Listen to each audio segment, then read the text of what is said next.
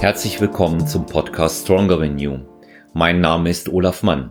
In der heutigen Folge begrüße ich Dr. Andreas Müller und Sonja Fiala, ein Bodybuilding-Paar aus Deutschland und Österreich.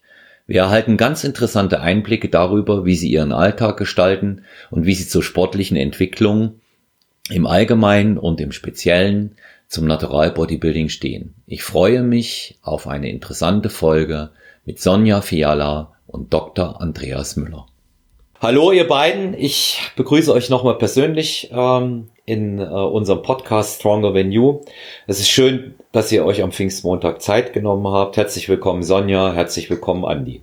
Hallo. Hallo, Grüße. Vielen Dank. Ja, ich habe euch im äh, Intro von der heutigen Folge angekündigt als äh, Bodybuilding-Paar. Ähm, das im letzten Jahr im Herbst habe ich euch das erste Mal in Österreich äh, gemeinsam auf der Bühne gesehen. Wir kennen uns unabhängig voneinander schon einige Jahre. Sonja habe ich bei der internationalen deutschen Meisterschaft, die erste internationale deutsche Meisterschaft der GNBF in Neu-Ulm damals kennengelernt, den Andi schon genau. ein Jahr davor. Ja. Sind es auch schon wieder sechs und sieben Jahre und wir sind uns immer wieder auf Wettkämpfen begegnet, haben gesprochen und da auch einen ähm, ja guten Kontakt gefunden, auch eine Bindung, die hält und das ist ja immer sehr positiv, dass es in unserer Szene, in unserem Verband auch sehr familiär zugeht. Ja, Sonja, du seit vielen Jahren schon aktiv ja. auf den Naturalbühnen. Ja, ich habe dich immer so bewundert, wenn du mit deinen Schützlingen auf den Meisterschaften das Posing so gut ähm, vorbereitet hast. Also das hast du wirklich gut gemacht. Da hattest du so eine österreichische Klientin. Ich erinnere mich nicht mehr an ihren Namen. Aber ja. du hast mit ihr noch kurz vor dem Start das Posing eingeübt. Und das habe ich immer sehr, sehr toll gefunden, weil damit habe ich mir ein bisschen schwer getan. Mhm. Also ich bin äh, natürlich noch lange nicht so lange wie der Andreas in der Szene. Mein erster Wettkampf war 2013. Da habe ich mir mit 50 Jahren meinen ersten Wettkampf sozusagen geschenkt. War damals bei der IFBB, bin das erste Mal gestartet und hatte vor, das einmal zu probieren. Und bin dann irgendwie hängen geblieben. Und mittlerweile schon, äh, ja, schon acht Jahre dabei und es macht mir immer noch große Freude. Hm. Also ich ähm, bewundere auch immer, was du sagst. Erstmal vielen Dank für das Kompliment für das Posing. Das war damals äh, die Katrin Huber. Genau.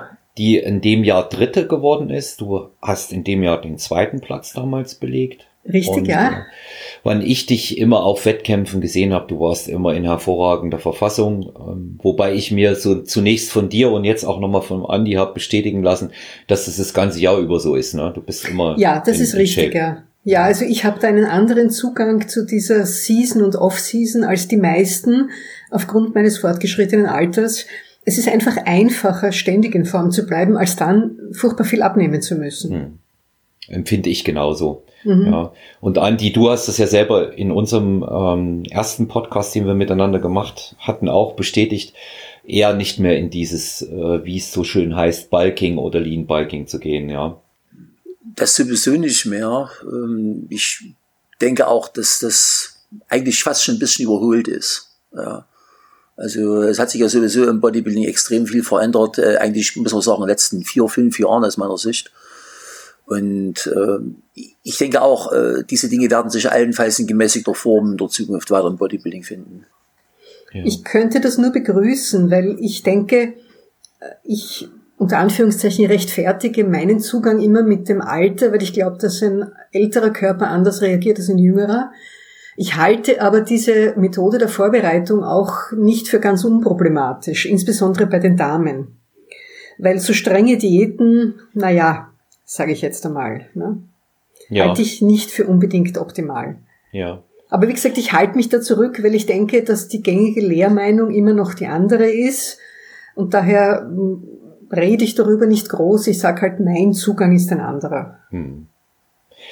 Ja gut, der, der Erfolg und deine Form, die du jedes Jahr hast, spricht ja da für sich, für dich, auch für den Zugang, wie du es beschreibst. Ja, wenn ich bin, ich bin ja über die Jahre ähm, habe ich den denselben Eindruck für mich gewonnen, dass es leichter ist, wenn ich vielleicht so fünf oder sechs Kilo drüber bin, als wenn es zehn oder zwölf sind. Richtig, Einmal, ja. weil das äh, viel viel härtere Arbeit in der Diät bedeutet. Zum anderen habe ich als Coach ähm, eine Vorbildwirkung. Viele meiner Klientinnen und Klienten orientieren sich natürlich auch an mir.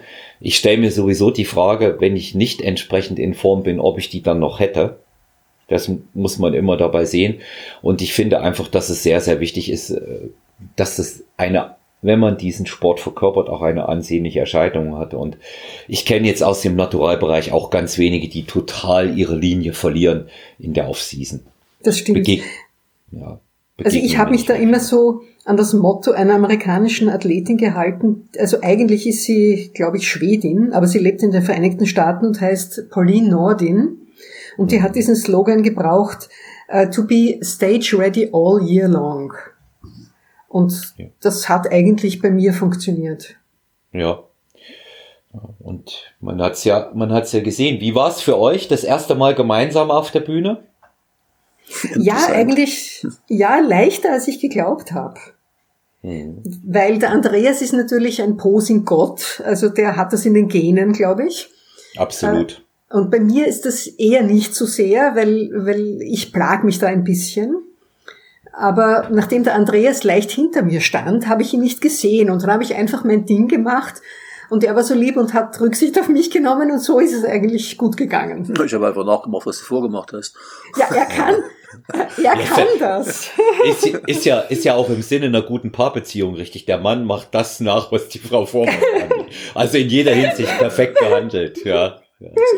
Eheberatung also? Na gut, okay, alles klar. Ja, ja. Und das hat, und das hat, das hat halt auch äh, gut ausgesehen. Ich kann äh, das, was Sonja jetzt auch über den Andi sagt mit dem Posing, nur nochmal bestätigen. Also auch einfach, wie du, wie du die Posen stellst. Ich finde immer den Knaller, wenn du so vorn mit dem Bein aufstammst, wenn du in diese Bauch-Beine-Pose gehst. Ja. Das gefällt mir persönlich immer gut. Ich hatte das, Sonja, du erinnerst dich, wir beide hatten ja von der Seite so reingespitzelt in Österreich, wie, wie ja. Andi mit, mit der Mastersklasse oben war, ne? Und ja, hatten dir zugeguckt und da hat man eben auch gesehen, was du da für einen Spaß wieder dabei hattest, ja. War, mhm. Er hat ja sogar ja. einmal, da war ich dabei, in der Slowakei bei einer Europameisterschaft, hat er den Special Award für das beste Posing der Meisterschaft bekommen. Und das fand ich ja vollkommen grenzgenial, weil mhm. das war eine Europameisterschaft. Ja? Also er kann das wirklich. Ja. Mhm. Danke, danke, danke. Okay, können wir das Thema wechseln? okay. Naja, du wirst, du wirst, du wirst, du wirst jetzt hier, du wirst jetzt hier mit äh, Komplimenten überhäuft. Naja. Wenn du, wenn du die kriegst, Andi, musst du natürlich auch die Frage beantworten, wie ist es mit dem Posing? Ich stelle das ganz oft die Athletinnen und Athleten Aha. auch diese Frage. Ist es jetzt wirklich eine individuelle Sache, die man richtig lernen kann? Oder ist das wirklich auch etwas, wo man sagt, da gehört auch eine gewisse Begabung dazu? Was denkst du drüber? Also ich lebe zum ersten Mal. Ich kann es noch nicht sagen, wie sich das anders anfühlt. Ja. Ähm, bei mir war es so, dass ich ja mit, lass mich überlegen, mit 16 meine ersten Bodybuilding-Meisterschaften gesehen habe. Oder ja, ich denke mit 16. Und da war ja Posing noch im Pflichtprogramm. Ähm, und ich habe mir die Fotos so lange angesehen und bei Wettkämpfen die Wettkämpfe so lange angesehen, äh, bis ich jede Pose faktisch vor meinem geistigen Auge hatte. Und dann habe ich das einfach vor dem Spiegel so lange geübt, bis ich es konnte. Und dann äh, irgendwann, wenn ich die Augen schließe und eine Pose einnehme, weiß ich, wie sie sich anfühlt oder anfühlen muss das ist eigentlich das, was man in der Sportwissenschaft auch generell äh, so praktiziert, wenn man irgendwie eine Bewegungsausführung lernt. Da gibt es ja einen Algorithmus dafür. Und dann hat man es einfach drauf. Und dann kann ich das im Grunde genommen beliebig kombinieren. Also in der Sportwissenschaft sagt man dann, das ist die variable Verfügbarkeit. Das ist faktisch die, die höchste Stufe äh, bei Bewegungslernen. Ja, und dann ist es eben so dann hast du drauf. Ja, und dann kann ich die im Prinzip zu jeder Zeit durchführen. Und ich würde eine Pose nicht anders machen, weil es sich komisch anfühlt, wenn ich es anders mache. Hm. Ja. Also das einfachste Lernen ist, äh, wenn da jemand anfängt, äh, Augen zu, Pose einnehmen, Augen auf, im Spiegel ansehen, äh, gegebenenfalls korrigieren, dann wieder die Augen zumachen, wieder das Gefühl einprägen, wie habe ich Arme, Beine positioniert, Bauch angespannt und so weiter und dann wieder im Spiegel ansehen, korrigieren und irgendwann brauche ich keinen Spiegel mehr. Hm. Ja. Ja, gut, es, das klingt jetzt so, wie du sagst, einfach. Es ist aber schwerer. Ja, also ich habe mich. Das kann man viel, wohl sagen. Ja, ich habe mich, ich habe mich viele, viele Jahre äh, speziell mit den mit den Grundposen sehr schwer getan. Einfach schon, du hast wichtig angesprochen, Bauchspannung, Beine, Bauch anspannen, solche Sachen, ja, dass eben diese diese konstante Spannung auch wirklich da ist. Und selbst wenn man das dann kann und kann die Grundposen stellen, dann ist man noch weit entfernt von jeglicher Eleganz. Ja, also ich glaube schon, dass da auch eine gewisse Begabung mit dazugehört, sich dazu zu bewegen. Routine ja, deswegen heißt es ja auch so. Ja, aber ich glaube auch, dass es eine gewisse Begabung ist und ganz eindeutig die Leute, die so ähm, zu den ähm, älteren Bodybuildern gehören, als diese die, Kür noch mit in die Wertung eingeflossen ist, so wie bei dir, Andi, die können es auch besser. Man sieht das richtig. Ja, die beherrschen dieses klassische Posing einfach besser. Ja, wer, wer das auch mal, wer das auch mal beobachtet hat, weiß aber, ähm, Sonja sagt das, hat das auch damals gesagt, dass sie sich mit dem Posing schwer tut, als wir uns kennengelernt Stimmt, haben. Ja. ja. Also ich glaube auch, dass es eine Begabungssache ist. Ja. ja. Also aber mit, mittlerweile machst du es ja sehr elegant. Ja. Vielen Dank. Man kann durch Übung, glaube ich, viel wettmachen. Aber wie soll ich sagen, ich glaube auch, es ist ein Begabungselement dabei. Hm. Ja, das Einfach ein Bewegungselement. Das ist so ähnlich wie beim Tanzen. Ich, ja, das ich sehe das sein, auch. Ja, ja, ja, wer da, wer da so, sage ich mal, grundsätzlich eher äh, den Stock im Kreuz hat, der wird ein größeres Problem haben damit. Ja. ja. Das ist richtig, ja. Wohlbar, Ja, und, und vielleicht äh, ist auch ein Unterschied, ob jemand erst mit 50 beginnt oder schon mit, so wie der Andi, mit 17, 18. Ne? Ja, natürlich. Ja, die, die Erfahrung über die Jahre auch bei den, bei den Wettkämpfen macht das ja aus. Ich meine, oft, äh, wenn es um die ersten Plätze geht, wird nochmal ganz anders da gepost. Ja, da geht es nochmal einen ganzen Tacken ähm, auch härter zu. Es werden viel mehr Vergleiche ähm, dann auch nach vorn gerufen, als wenn man äh, sich schon in der Vorrunde gegebenenfalls geschlagen geben muss. Ja. Ja, was, was würdest du jemandem mitgeben, der anfängt, Andi, mit Posing? Was, was sollte der zuallererst mal beachten, außer dem, was du eben gesagt hast? Wird schwierig, weil die Wettkämpfe heute ja nicht mehr unbedingt alle dieselben Regeln haben. Mhm. Also, ich würde empfehlen, sich ein paar, da hat man ja DVDs zuzulegen. Ähm, sich dort mal über Wettkämpfe anzusehen und dann einfach vorm Spiegel anfangen. Hm. Du Andi, das geht heute alles über YouTube. Oder das, ja, von mir also YouTube, ja. ja. Und kostet gar nichts, ja. Ja. Da muss man bloß aufpassen, was man kriegt. Ne? Also ich meine, gut, die Posen werden bei jedem Wettkampf äh, abgerufen, aber gibt es eben unterschiedliche Wettkämpfe und das haben wir ja wieder, Sonja, wir haben die Diskussion ja schon mehrfach gehabt, ne, wenn man dann zu verschiedenen Verbänden kommt, jeder Verband hat seine eigenen Regeln. Stimmt, ja. Man blickt nicht mehr durch irgendwann. Also ich würde mir da wirklich einen Verband suchen, der irgendwo dem Standard entspricht. Also IFB von mir aus, jetzt mal abgesehen von allen anderen Problemen oder NABA, äh, und mir da ansehen, was wird denn da gemacht und selbst da bei den Frauenklassen, das überschaust du nicht mehr. Oder wenn ich mir jetzt ansehe, äh, diese ganzen äh, ja, Beach Pant-Klassen, äh, die, die heißen ja überall anders. Ja. Also ähm, die haben ja auch wieder ihre eigenen Regeln. Da muss ich wirklich überlegen, bei welchem Verband will ich starten und dann muss ich über das Regelwerk rannehmen und nach diesem Regelwerk die Posen erlernen und dann kann ich nur hoffen, dass die Regeln nicht innerhalb von zwei Jahren wieder geändert werden, was allerdings oftmals passiert. Ja, wobei ich aber beobachtet habe, gerade was die Regeln anbelangt, dass dann äh, auch nicht unbedingt so auf die hundertprozentige Einhaltung gepocht wird, weil ich glaube, ja. dass die Verbandspräsidenten das selber wissen. Also ich nehme jetzt zum Beispiel nur den Bikini für die, für die, für die Damen her. Da gibt es einen Unterschied zwischen Bikini-Bikini für die Bikini-Klasse oder dem Bikini für die Fitnessfigur-Klasse. Und immer wenn ich frage, dann habe ich in der letzten Zeit schon gehört, ach, ist mir wurscht es muss ein Bikini sein. Also das heißt, früher, nein, früher ist man mit dem falschen Bikini, durfte man nicht auf die Bühne. Das ging nicht. Und das war, vor, ja. Und das wurde ja. vorher kontrolliert. Und das ist schon so gelockert worden, dass ich sage, ich glaube, es ist den Verbänden selber bewusst, dass da vielfach ein Wirrwarr herrscht. Und es ist auch so, dass nicht jeder Verband ja die Regeln auch akkurat auf die Webseite stellt. Da ist die GmbF ja eine löbliche Ausnahme. Weil da steht ja alles haarklein dort, da kennt man sich aus. Aber das ist nicht überall der Fall. Hm. Ja. Ja. ja wenn, wenn wir an die ähm, internationale deutsche Meisterschaft denken, damals in Neu-Ulm, mhm. vielleicht erinnerst du dich auch daran, damals hatten wir schon die Diskussion, weil es hieß, zwei unterschiedliche. Vorrunde einer und Richtig, dann ja. im Finale ja. gegebenenfalls ein zweiter. Das gibt es ja heute nicht mehr. Ich glaube auch, dass, dass man äh, da den Athletinnen auch hinsichtlich äh, der Kosten einfach auch mal einen Gefallen tut. Ne? Denn die Bikinis sind nun wirklich kein Schnäppchen. Ne? Das ist wohl wahr. Ja, ja. wobei bei der Vorrundenbikini, also das habe ich bei der IFBB auch gehabt, das sollte schlicht und schwarz sein.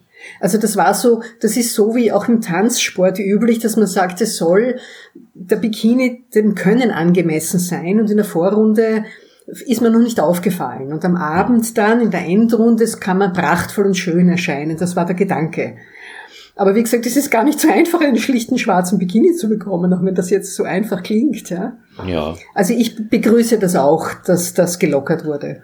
Ja weil wir Bikini gerade haben. Du, Sonja, fällst immer mit deinen besonders eleganten und ja eben auch auffälligen Kreationen da auf. Ich denke nur an den äh, vom letzten Jahr, ähm, weil wir mich, ja. hier in, in dem Podcast äh, die Damen haben, ähm, mhm. die zuhören und gegebenenfalls auch mit einer Wettkampfkarriere oder einem Bühnenauftritt an sich äh, einmal liebäugeln. Ähm, wo lässt du deine Bikinis anfertigen, Sonja? Also ich habe meine Bikinis alle bei Verena Alice in Stuttgart anfertigen lassen.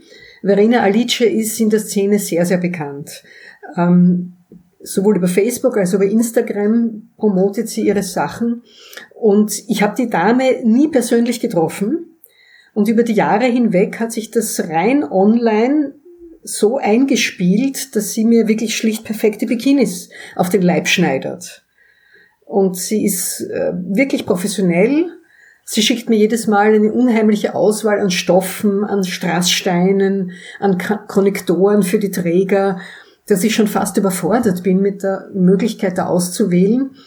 Und wenn ich mal nicht weiter weiß, trifft sie eine Auswahl und die war noch immer sehr, sehr gut.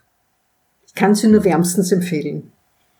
Also schon, schon auch wichtig, dass man weiß, an wen man, an wen man sich da wenden kann. Wir, wir beide haben es da ein bisschen einfacher, Andi. Wir kaufen hm. unsere äh, Posing-Slips bei Amazon. Ja. ja. Ich, ich trage nur Badehosen. Und du trägst, Badehosen. ja, ja. Ja, habe ich auch schon gehabt. Ja. ja. Ja, gut, es geht ja. Es geht ja. ja. Es gibt ja, es gibt ja dafür, dafür keine, keine wirklich klare Vorschrift. Ja was die. Ich habe noch nie ne, äh, noch nie einen Posing Slip vorzeigen müssen. Ja, vorher. Ja. Ah, du hast ja schon noch DDR-Wettkämpfe mitgemacht. Ich glaube, in der DDR war manches anders. Das ist wohl wahr. Ja, schon ja. allein der Name, ja. Es hieß ja nicht Bodybuilding, sondern Körperkulturistik. Ab 1989 oder nee, 88 wurde Bodybuilding gesagt. Ja, war ja. der Ausdruck Bodybuilding zumindest geduldet, ja. Aber interessant ja. gehört das nicht her, aber da hat man dann schon auch von Bodybuilding sprechen dürfen. Da ja, die Zeitschrift das gehört, Deine Gesundheit. Fall, ja, ja. ja. Da, da. Die Zeitschrift Deine Gesundheit, damals ein Artikel veröffentlicht über Bodybuilding. Und ähm, ich weiß noch, das war sogar schon 1986, ja, genau. Die war ja in der DDR federführend äh, in Bezug auf Gesundheitsratschläge. Das war ja alles irgendwo staatlich äh, stark kontrolliert. Und äh, in dieser Zeitschrift hat man einen Artikel unter der Überschrift Bodybuilding veröffentlicht und hat dann den Sport empfohlen, hat dann so Fotos drin gehabt von BSG Empor Berlin, Betriebssportgemeinschaft für die äh, Neubürger, die noch keine 30 sind. Äh, und ja, ähm, da sprach man dann schon von Bodybuilding, aber es war natürlich nicht unbedingt beliebt. Ja, da ging ein großer Streit los, äh, wie man also das Bodybuilding aufzufassen hat. Aber es ein anderer Punkt, gehört nicht hierher. Hm. Ja, es, es war man kann das ja nicht, kann es gar nicht anders sagen, als dass es eine Nische in der Nische gewesen ist. Ja, irgendwo, irgendwo so im, im, im Kraftsportbereich angesiedelt, dann aber noch daneben. Und es hat aber schon ähm, damals auch wirklich ähm, echter äh, Cracks da auch gegeben, echte Athleten, wobei wir beide hatten uns schon darüber unterhalten. Andi, die waren ja nun äh, eher weniger natural. Ja, das war, das war, warst du eher die Ausnahme mit, mit Lifetime äh, Natural, ja. Weil ja. es ja dort das auch extrem weit verbreitet war, im Hobbysport Anabolika zu nehmen. Ja. Also mir sind Prügel angeboten worden, weil ich bei einer Meisterschaft mal gesagt habe, dass ich keine Anabolika nehme. Hm. Äh, Zitat wörtlich, du willst mich wohl verarschen, ich hau aber auf die Schnauze. Ja, ja. ich kann doch den Namen noch sagen, dass es sie mir gesagt hat, aber ist egal, gehört nicht her. Er meint ja. bestimmt auch nicht mal so. Ja. Also das ist der einzige Punkt, dass, wo ich immer dankbar bin, dass ich schon ein fortgeschrittenes Alter habe, weil ich glaube, äh, die Doping-Problematik war für mich nie eine Problematik, weil ja. ich bin immer so außer Konkurrenz gelaufen, nicht? Ich war dann nur einmal erschüttert, dass mich ein ganz junges Mädchen gefragt hat, ja, und muss ich jetzt da was nehmen, wenn ich starten will? Und ich habe gesagt, Himmel, nein, Mädchen. Kein Mensch kann dich zwingen. Also ähm, ja, ich habe das irgendwo nie ganz verstanden, weil man macht ja Sport, um gesund zu sein und gesund zu bleiben und das führt sich ja ad absurdum, wenn ich dann Anabolika nehme, nicht? Aber hm. bitte. Ja, also wichtig, wichtiges Thema. Ich also denke auch, dass wir darüber ähm, auch zu einem späteren Zeitpunkt heute noch äh, sprechen werden. Sonja, du hast vorhin gesagt, 2013 dein erster Wettkampf. Mhm. Wie bist du selber ähm, zum Bodybuilding gekommen? Naja, äh, das hat eigentlich eine lange Vorgeschichte. Ich habe mein Leben lang, äh, auch wenn das jetzt heute nicht mehr äh, glaubhaft erscheint, ich habe mein Leben lang mit Übergewicht zu kämpfen gehabt. Zwischen meinem 20. und meinem 45. Lebensjahr habe ich immer so gejojot, so sprich 20 Kilo runter, 30 Kilo rauf, 20 Kilo runter, 30 Kilo rauf.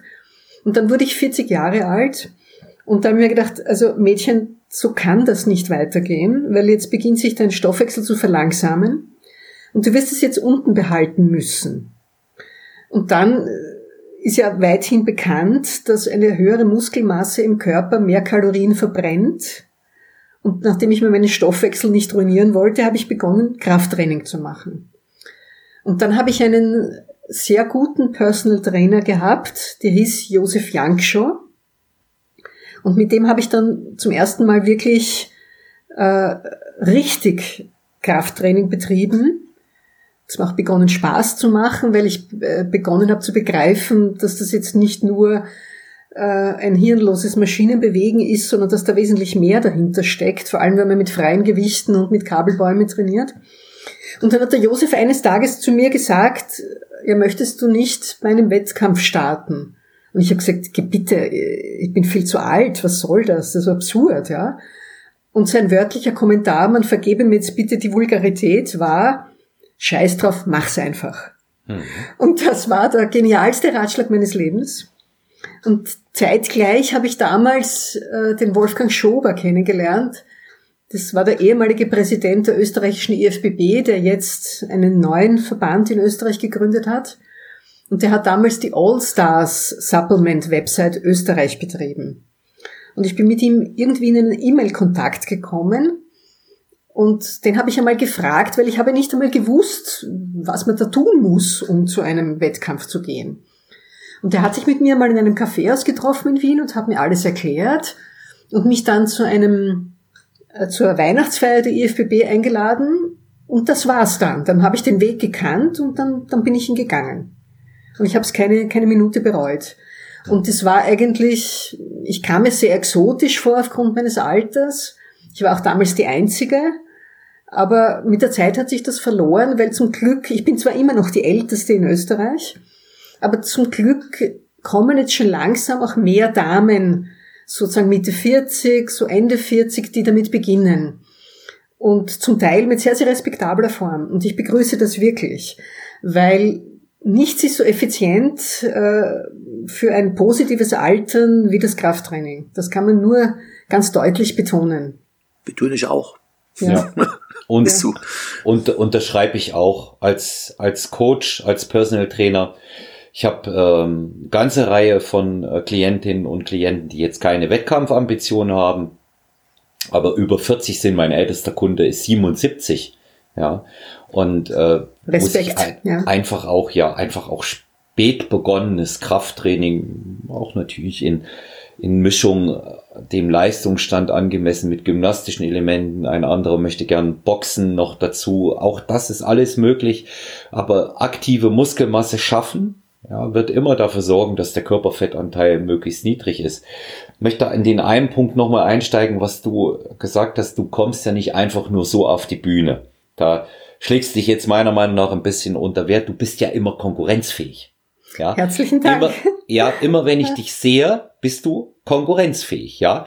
Das zeigen einfach auch deine Platzierungen. Ja, du, das ist richtig, wirst, ja. Ja, einfach auch mit vorne. Denk hier äh, nochmal, ich nehme die ganz gern, weil es auch eine sehr hübsche Meisterschaft war, die erste internationale in Neu-Ulm. Als ich äh, mit der Katrin Huber dort war und ähm, du bist äh, dort auch Vizemeisterin geworden, ja. Vizemeisterin geworden, ja. Ja. Aus dem Stand bei, bei einer internationalen Deutschen und die war schon damals richtig stark besetzt. Also ja. es waren sechs, sechs Damen waren in der Klasse. Ja, aber die waren gut. Die sechs Also, waren gut. Ja. Ich kann mich noch sehr gut erinnern, weil ich war so überglücklich, wie ich zurück nach Wien gefahren bin, wie selten in meinem Leben. Ich glaube nicht mal bei, bei, bei dem Andi schon einmal gesagt, nicht mal als ich mein Studium beendet habe, glaube ich, war ich so glücklich, wie als ich diese Silbermedaille gewonnen habe. Und da war im Übrigen ausschlaggebend von den ersten dreien waren, die waren formmäßig alle eng zusammen. Da war übrigens ausschlaggebend, dass du dann auch den zweiten gemacht hast, weil du eben schon nah auch an der ersten vom mit dem Posing warst. Das war halt alles stimmig. Das Gesamtpaket hat an dem Tag gepasst. Mhm. Mir haben nur die Aber- Katrin so leid getan, weil das war ja eine offene Klasse und keine Altersklasse. Ja, Und die Katrin hat sich danach noch sehr verbessert und in den nächsten Jahren hat dann sie mich geschlagen. Aber sie war halb so alt und hatte den dritten Platz, da hat sie mir ein bisschen leid getan. ja, aber, Aber ihr hat ich habe das mich gefreut geholfen. natürlich. Ja.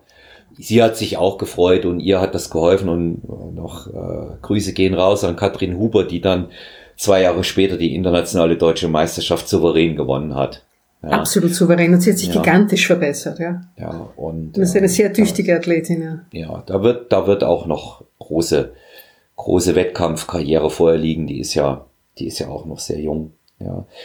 Jetzt grüße ich euch mal von jemanden, einem großen Fan, hatte ich schon Andi am Telefon gesagt, als wir vergangene Woche gesprochen haben, auch als wir unsere Podcast-Folge miteinander produziert haben.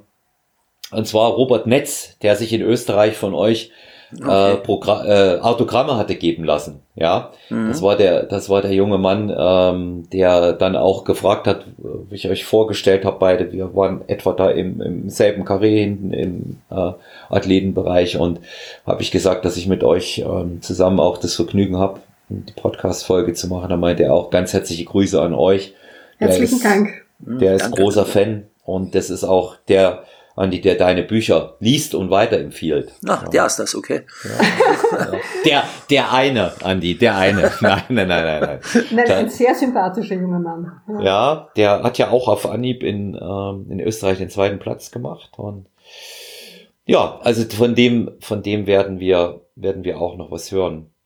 Jetzt haben Also wir, ja, Also nachdem Andys äh, bestes Buch jetzt bereits in der dritten Auflage erschienen ist, denke ich, es wird wohl mehr als einen Leser geben. unbedingt, ja, unbedingt. Also Ist die dritte? Okay. Das ist die dritte Auflage, ja. Okay, weiß mehr als ich. Und das im Hardcover, ja. Ja, also äh, ich bin immer wieder erstaunt. Ich selber, ich habe es ja gelesen, ich bin aber eben auch immer wieder erstaunt, wie viele ganz junge Athleten, die sich auch einfach nur in Anführungszeichen über äh, Instagram und, und YouTube informieren könnten, diese Bücher gelesen haben. Ja, also da hat's dir erzählt, Andi, ein ähm, jetzt knapp 19-jähriger Athlet, der nächstes Jahr das erste Mal in Stadt gehen wird, der hat sich erstmal deine Bücher gekauft. Ja. Ich sprich weiter, ich höre mit wachsender Begeisterung zu. Ja, und äh, werden, wir, werden, werden, wir, werden wir mal sehen, ähm, was wir dann von ihm da hören werden. Ich äh, hat sich da die Basics auch nochmal geholt. Das finde ich immer gut. Der denkende Athlet ist sehr wichtig. Ja, es ist klar, ähm, ist der Coach äh, in der Vorbereitung ähm, wichtige Person, aber der Athlet selber muss auch seine Sache machen. Das ist von, äh, von ganz großer Bedeutung. Ja, jetzt haben wir allgemein über, über den, ähm, den Weg dahin gesprochen, auch, dass sich äh, Off-Seasons mit zu viel Gewichtszunahme nicht lohnen, aber wie gestaltet ihr denn als Bodybuilding-Paar euren Alltag gemeinsam? Naja, möchtest du zuerst antworten, Andi? Ja, okay. Also was heißt gemeinsamer Alltag, äh, wenn wir nicht gerade irgendwie durch eine Covid-Krise ja am Ausgang gehindert sind, dann, dann leben wir ja sozusagen nicht nur in unterschiedlichen Ländern, sondern gewisserweise auch in, in unterschiedlichen Welten, ähm, weil mein Alltag die Woche über, wenn ich nicht bei Sonja bin, völlig anders aussieht als bei ihr. Hm. Also ich arbeite in einer medizinischen Fachschule, äh, da ist für mich im allgemeinen Nachmittag kurz nach 15 Uhr Schluss, äh, dann fahre ich nach Hause, dann ist Training oder nicht Training, je nachdem, manchmal ist auch trainingsfrei. So, und äh, dann passiert an dem Tag nicht mehr so viel Besonderes. Das heißt, also ich schalte noch irgendwann gelassen irgendwie fern oder telefoniere mit ein paar Freunden oder Skype oder wie auch immer mit Sonja.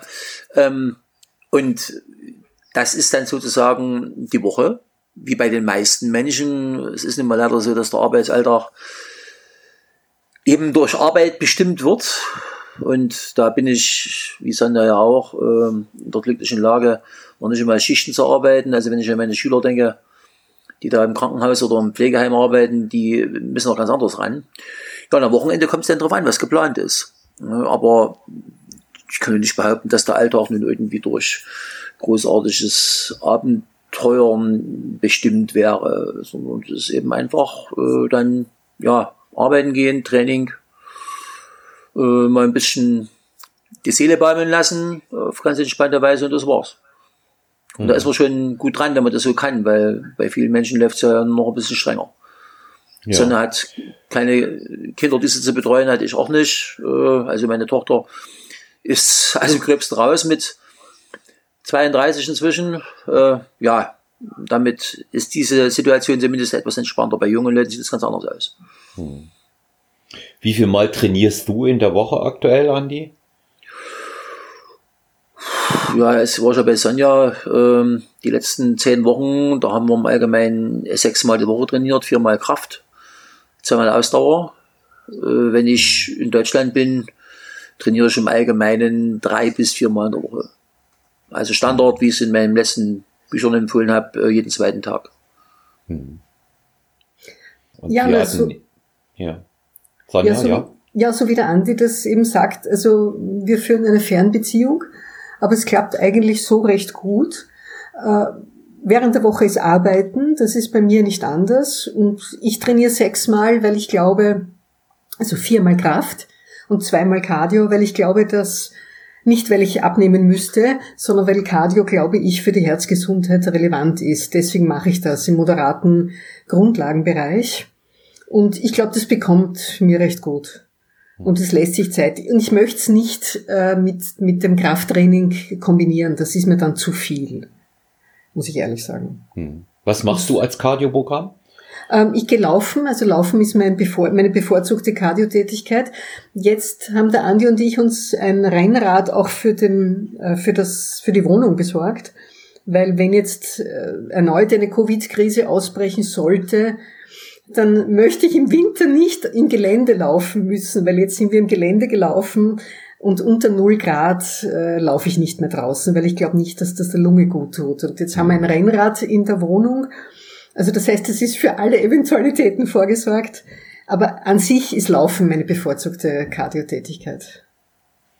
Also ich muss mich ja kardiomäßig selber auch umstellen. Ich zähle auch zu den äh, Natural Bodybuildern, die Cardio machen. Ich mache sogar relativ viel. Mhm. Ähm, aus dem einfachen Grund, weil ich auch A gemerkt habe, dass es äh, in Sachen äh, kardiovaskuläres System mir sehr gut tut.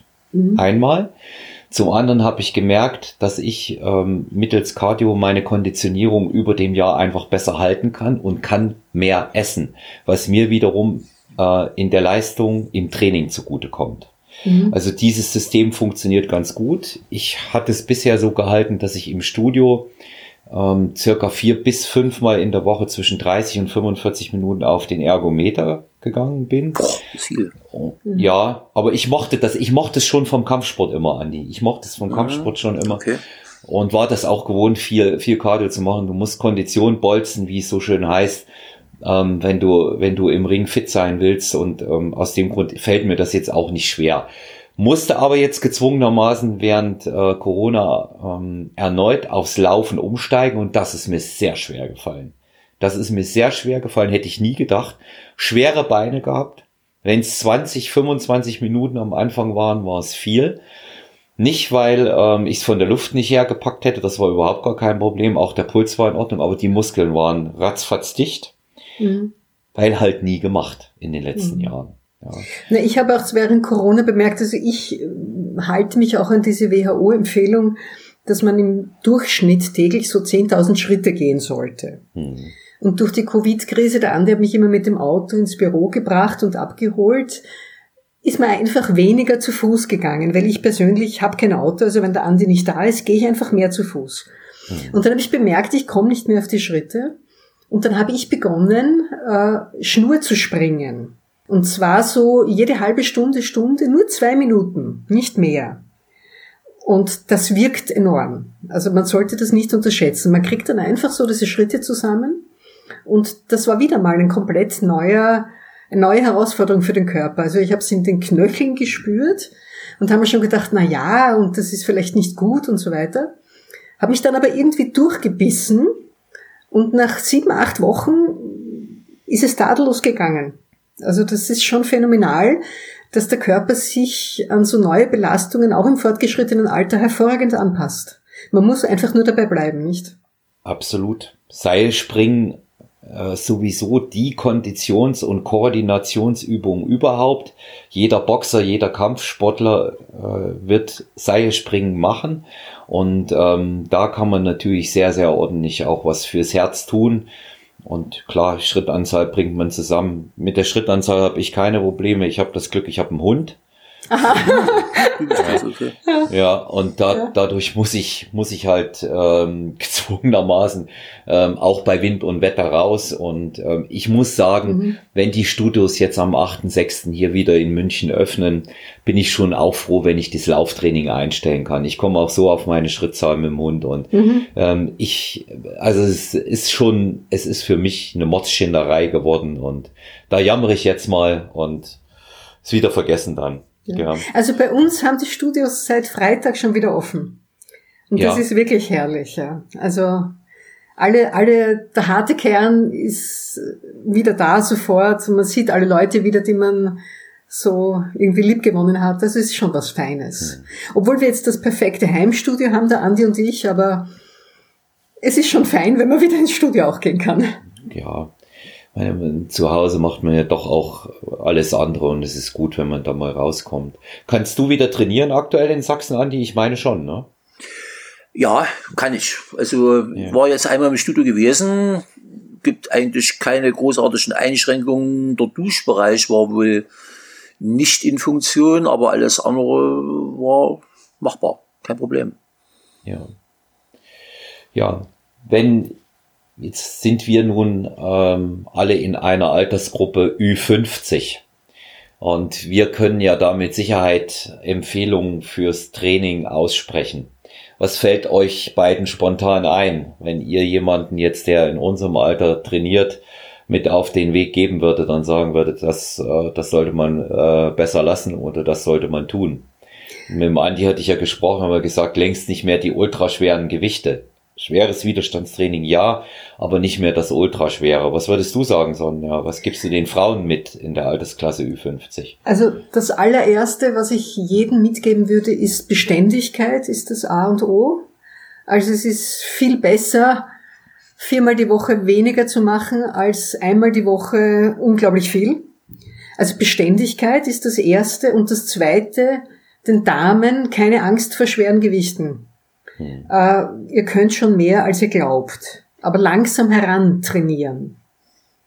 Aber die Damen haben immer Angst, sie bekommen Muskelberge, was physiologisch gar nicht möglich ist, auf natürlichem Wege, nicht? Und dann, dann, ja, und dann bleiben sie so im, im, im, verschwenden eigentlich ihre Zeit im Studio.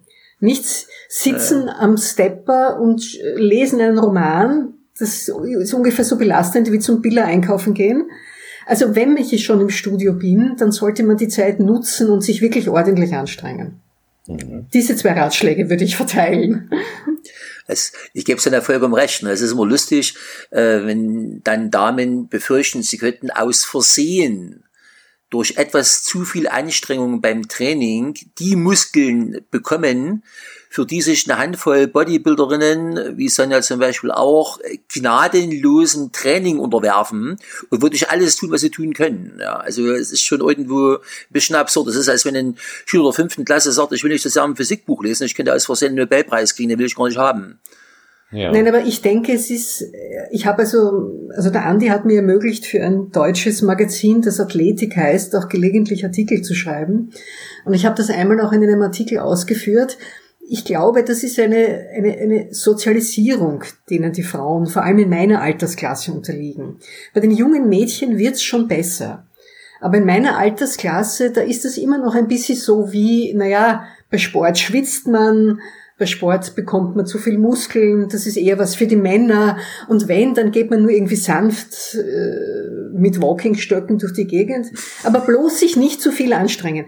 Also ich denke nicht, dass die Frauen faul sind, sondern man hat es ihnen einfach so beigebracht. Und das muss einfach ein neues Denken her, weil ich denke, äh, Bodybuilding heißt Kraft entwickeln, zu Kraft kommen, den Körper kräftigen, stärker werden. Und das ist eine, eine fundamentale äh, Fähigkeit, die ich benötige, um als emanzipierte Frau im Leben bestehen zu können. Wenn ich mich kräftiger fühle, weil ich kräftiger bin, dann werde ich auch kräftiger auftreten. Also das Innere spiegelt dann das Äußere. Ich werde im Leben besser vorankommen. Also ich denke, Krafttraining ist das Beste, was Frau sich antun kann. Unter Anführungszeichen gesetzt. Ja, ja. zumal ja. Auch für die Seele. Ja. ja. Äh, zumal ja noch was dazukommt. Ähm, ich unterrichte in einer Kranken- und Altenpflegeschule äh, und Rettungsassistenten auch noch, aber bei denen, ja, bei denen fällt es auch schon auf. Ne? Ähm, ab einem gewissen Alter äh, ist der Kraftabbau das fundamentale Problem. Also Pflegebedürftigkeit resultiert in den meisten Fällen aus einem massiven Kraftrückgang. Und dieser Kraftrückgang resultiert aus einem Mangel an Kraftbelastungen weil man eben oftmals meinte, da kann ich eben das, was Sonja gerade für Frauen gesagt hat, auch für ältere Männer so wiedergeben. Ähm, ab einem gewissen Alter ist das unziemlich, beziehungsweise ist nicht altersgemäß. Äh, man tut das nicht mehr. Man hat ja bis in die 80er Jahre hinein äh, für die Leute ab 50, 60 plus eigentlich nur Ausdauertraining als Präventionssport empfohlen. Äh, aber wenn man dann mal beobachtet, woraus Pflegebedürftigkeit resultiert, es ist der Mangel an Kraft. Ja. ja, dazu muss man aber zur Ehrenrettung der Leute sagen, äh, dass ich das selbst an mir erlebt habe, dass da ja ein, auch, ein, auch Erkenntnisse der Wissenschaft hinzugekommen sind, die früher noch nicht verfügbar waren. Ich kann mich erinnern, dass ich 1983 das erste Mal mit 19 Jahren in ein Fitnessstudio ging, haben mir dort allen Ernstes gesagt, na ja, äh, Frauen, die brauchen kein Rückentraining, weil du willst ja nicht ausschauen wie ein Cornetto. Sie brauchen auch kein Beintraining. Und für die Optik machst ein paar Maschinen und sonst gehst laufen. Weil man war der Meinung, dass die Muskeln eigentlich nur für die Optik zuständig sind und keinen eigenen physiologischen Wert haben. Und also ich bin jetzt nicht vom Fach und die Leute vom Fach werden das vielleicht schon früher gewusst haben.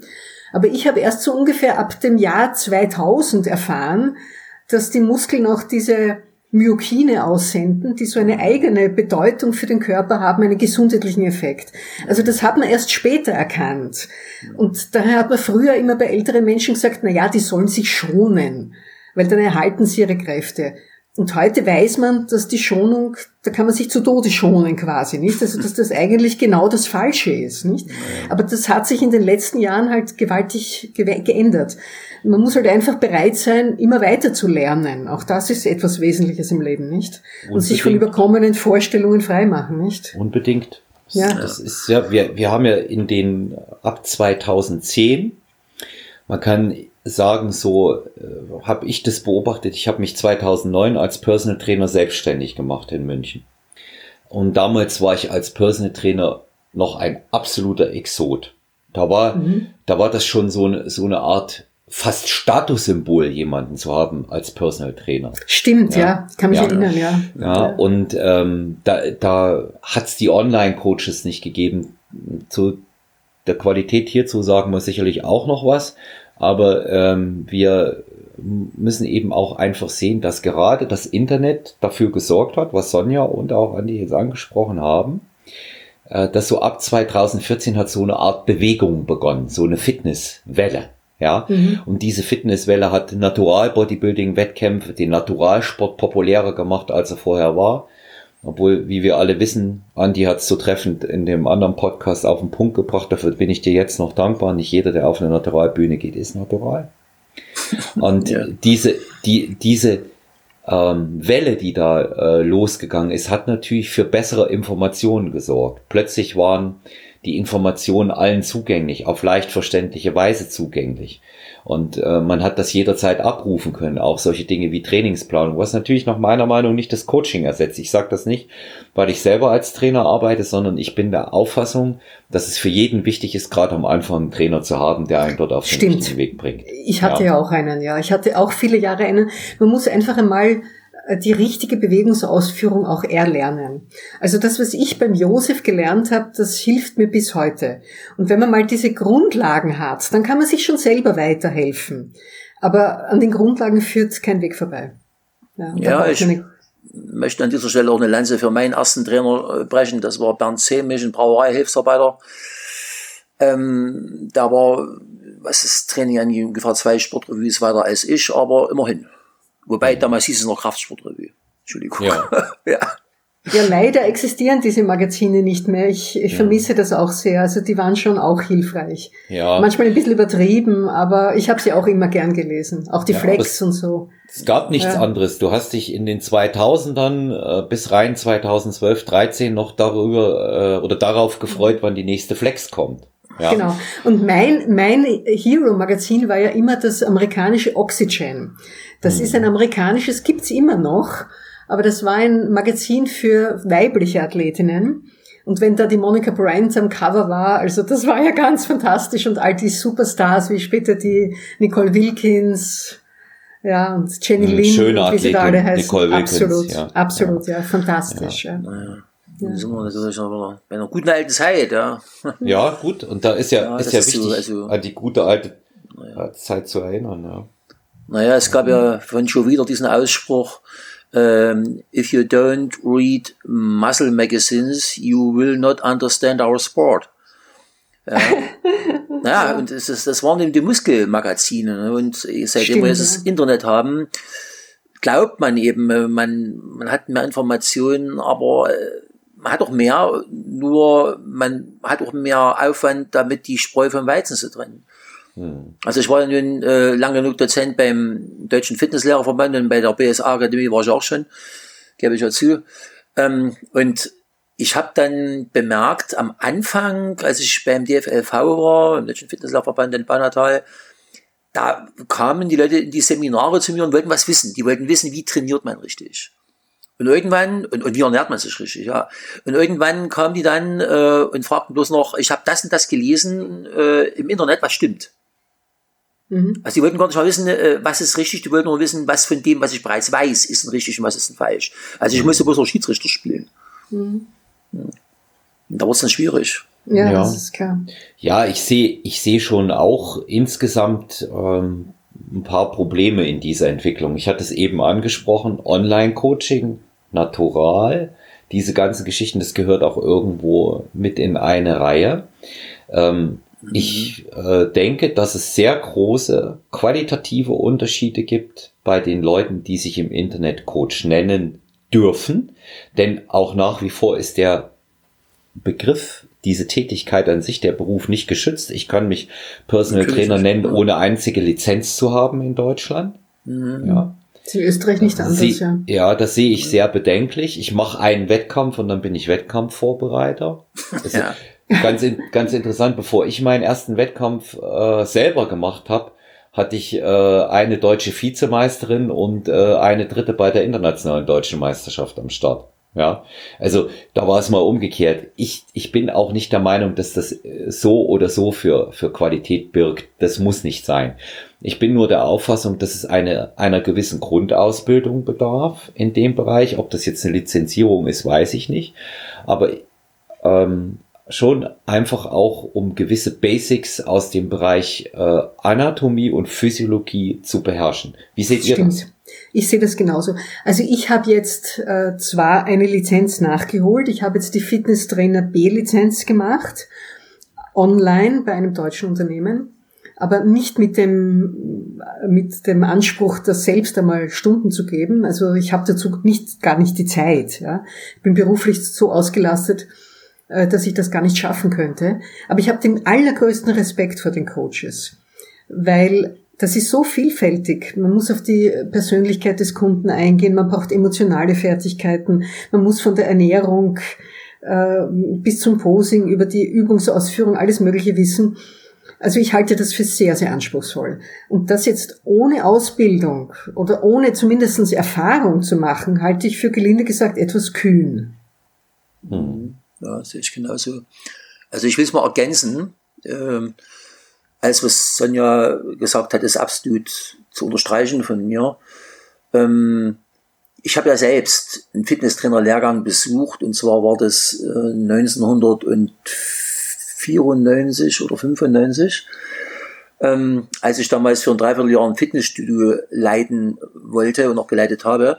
Und zwar in Zürich-Oerlikon äh, bei äh, Werner Kieser weiß ich noch, da war Roger Fock Ausbildungsleiter, eine Woche ging das und da habe ich also quasi original Nautilus-System, sprich also das Horizontaltraining nach Arthur Jones gelernt, was ich gar nicht wusste, weil die Bücher von Werner Kieser eigentlich noch Handeltraining auswiesen, aber da war ich der Zeit etwas hinterher.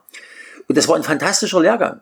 Ich fand das also wunderbar und ich fand auch diese in den 80er Jahren ja eigentlich äh, durch äh, Albert Busek äh, in Deutschland etablierte Variante der Trainerausbildung ganz toll. War eine wunderbare Geschichte. Ein paar Wochenenden, von mir aus auch mal eine Woche ein Lehrgang. Das machst du berufsbegleitend im Grunde genommen. Dann kannst du als Fitnesstrainer arbeiten und du kannst aber auch notfalls in einem anderen Beruf arbeiten. Ganz klasse. Gibt's überhaupt nichts zu kritisieren. Wunderbare Sache. Fand ich immer gut. Aber als dann losging, dass man unbedingt eine akademische Ausbildung machen wollte für Fitnesstrainer. Das hat also damals angefangen bei der BSA Akademie, die sich dann zwischen dann Deutsche Hochschule für Prävention und Gesundheitsmanagement nennt und das hat dann weitergemacht, im unter anderem äh, ja, äh, Baunatal. Ja, ähm, und da wurde es nach meinem Dafürhalten schwierig, weil das war eine dreijährige Ausbildung, wo du dann quasi ein Fernstudium machst und die Woche über im Fitnessstudio arbeitest als Lehrling. Und da steht schon mal die Frage, was kriegst du für eine Bezahlung? Äh, die ist nämlich faktisch Lehrlingsentgelt und selbst da hat auch der Gesetzgeber inzwischen schon äh, gegengewirkt, weil in Deutschland hier unglaublicher Missbrauch getrieben wurde. Die Leute werden da brutal unterbezahlt. Wenn du dann aber nach drei Jahren kommst und mit deinem Abschluss wedelst, äh, sagst, also ich möchte das bitte in der Tarifbezahlung am besten, äh, dann sagen die, nee, danke, du hast den nächsten Studenten. Es gibt Ausnahmen.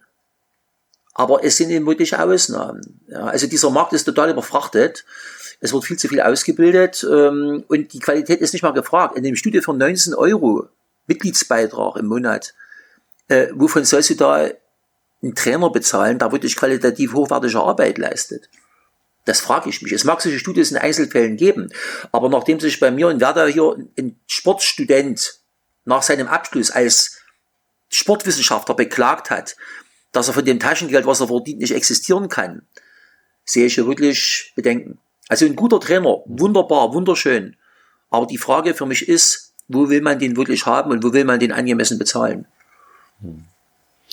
Ja, ich denke, ich denke, dass der gute Trainer mit den Fertigkeiten, wie Sonja und jetzt auch äh, du erwähnt hast, am besten im One-to-One-Training aufgehoben ist. Ja, klassisches Online, ja, ja, klassisches Online-Training. Wie funktioniert es? Ähm, es gibt diese Check-ins, die Leute werden außer per Video nicht mehr gesehen und dieses System scheint für viele zu funktionieren. Aber, ja, aber das ist so wie Schwimmen, trockene Lernen. Ja, ein, einmal, einmal das und es funktioniert leider auch oft nur für Leute, die schon Erfahrung haben. Wenn ich ja. mir das Personal Training anschaue, eins zu eins, was ich hier in München und ähm, in Umgebung habe, ähm, der längste Kunde bei mir ist zehn Jahre da. Mhm. Ja, das ist immer durch die Bank zehn, acht, sieben, es kommen immer mal auch ein paar neue dazu. gut. Im Wettkampfteam wechseln natürlich viele. Das Wettkampfcoaching ist aber wiederum ein anderer Bereich, mit dem man äh, kaum Geld verdient, mit dem man allenthalben Eigenwerbung betreibt und einem Hobby frönt. Ja, und äh, bei dem man auch keine Dankbarkeit erwarten darf. Bitte nicht. Ja, weil dann. Das glaube ich dir aufs Wort. Ja, weil dann, dann das glaube ich dir aufs Wort, ja. Ja, denn da wird man sicherlich äh, emotional eine große Enttäuschung erleben was das ja. angeht. Und ja. ähm, im One-to-One-Bereich ist man als Personal Trainer, der eine Ausbildung hat, am besten aufgehoben, weil du eben dann auch das einbringen kannst, was du als Persönlichkeit hast. Derjenige, der das online macht, der macht das auch gut, der macht das akribisch, das will ich gar nicht in Abrede stellen. Aber der muss nicht seine Persönlichkeit einbringen. Und was ich hier immer wieder erlebe, ist, wenn ich mit den Kunden beisammen bin, das ist gekaufte Freizeit für die. Die haben alle extrem wenig Zeit, wollen was für ihren Körper tun, wissen selber, dass es alleine einfach nicht klappt, weil sie den Termin brauchen, weil sie sonst nicht hingehen könnten. Und da bin ich in allererster Linie Therapeut und Entertainer. ja. ja. ja ja, ja. Therapeut und Entertainer. Ja? ja richtig, natürlich verfolgen wir einen Trainingsplan, natürlich bleiben wir in den Zielen mit der Ernährung dran. Aber klar werde ich darauf achten und äh, auch äh, sehr viel Augenmerk legen, dass sie ihre Ziele erreichen und sie kontrollieren. Aber die 45-jährige Rechtsanwältin mit drei Kindern, die ist froh, wenn sie einmal in der Woche Sport machen kann und einfach mal ein bisschen Gas geben kann, weg vom Alltag und sich auch mal unterhalten kann. Und das ist, ja. das ist dort, äh, denke ich, eine ganz andere Kernkompetenz, als wenn nur der Fokus beispielsweise auf dem Wettkampf liegt. Und es kommt noch äh, etwas anderes hinzu, das wirst du mir auch bestätigen, Andi. Es hat sich in dem Zusammenhang über die Jahre ja eine ganz andere Terminologie entwickelt. Ja, abnehmen heißt heute Gewichtsmanagement. ja, ja, ja. ja. Und äh, es, es, gibt, es gibt noch ganz, eine, eine ganze andere Reihe von Dingen, die sich verändert haben. Nein, nein, nein, sag ich da. Abnehmen ist abnehmen. Ja, Richtig, ja. das heißt bei mir einfach noch so. Und ja. ähm, das ist eben auch genau das, was die Kunden im Eins zu eins zu schätzen wissen. Und ähm, mhm. ich habe ähm, vor einigen Wochen ähm, einen Coach Roundtable mit zwei erfolgreichen Wettkampfcoaches bei der GNBF und auch erfolgreichen äh, Athleten, auch sind beide Profis geworden, Nikolaus äh, Rohers und der Christian Schneider, unser Weltmeister vom vergangenen Jahr, die beides machen. Ja, die machen sowohl das Online-Coaching als eben auch äh, dieses Eins zu eins und die sagen ähm, auch, dass es da natürlich äh, verschiedene Fertigkeiten braucht. Und was ganz interessant war in dem Gespräch, das war nicht mal ein Kompromiss, das war der Konsens. Wir waren uns in vielen Sachen, wie man rangeht, bei den Kunden einig, weil die haben nämlich auch alle beide mal Lizenzen gemacht. Mhm. Ja, der Nikolaus war jetzt bei mir. ja. In Worms, ja. Da hat er Sehr gut. Äh, bei BSA Akademie, ich weiß gar nicht, was das war, äh, ich glaube B-Lizenz gemacht damals, ja. Ja. Aber da war noch ein bisschen schmaler als heute. Ja. Eigentlich habe ich ihn zum Bodybuilding gebracht. Ich weiß gar nicht, ob er sich daran erinnert. Ja, bestimmt, bestimmt. Ich werde ich werde ihn fragen. Ähm, der Nico äh, ist auch ganz äh, bald als Gast Host okay. hier und hat ähm, ganz interessante Gesprächspartner auch eingeladen, unter anderem den Fabian Buchert, den du ja auch kennst. ja, ja. Mhm. Na, ja, ja. Mhm. Ganz, ganz erfolgreicher Athlet. Ja, ja jetzt äh, lasst uns mal über das Thema Natural, Sport, Anti-Doping-Politik und Wettkämpfe reden. Ja. Mhm. Wir fassen es an, weil ich möchte, dass gegebenenfalls auch äh, immer auch eine, eine kontroverse Meinung gesagt werden kann. Also ich glaube, über, über äh, eine Alternative zum Naturalsport gibt's bei uns dreien äh, keine Nein. Diskussion. Ja. Richtig, ja. ja. Und ähm, der Andi hat's gesagt, ich nehme das jetzt erneut auf, weil ich diese äh, Sache sehr wichtig finde und es genauso sehe wie Andi. Leider haben wir es so, dass nicht jeder, der ähm, bei einer Naturalveranstaltung auftritt, auch natural ist. Sonja, wie siehst du das? Wie, das wie schätzt du es ein? Das ist mit Sicherheit so, aber ich muss ganz ehrlich sagen, das hat mich nie gekümmert. Hm. Weil vielleicht aufgrund meines Alters, ich weiß es nicht, aber heute denke ich, auch als jüngeres jüngere Athletin hätte ich das nicht anders empfunden. ich bin einfach froh, dass ich dabei sein kann. Und es geht mir um den Sport an sich, ja.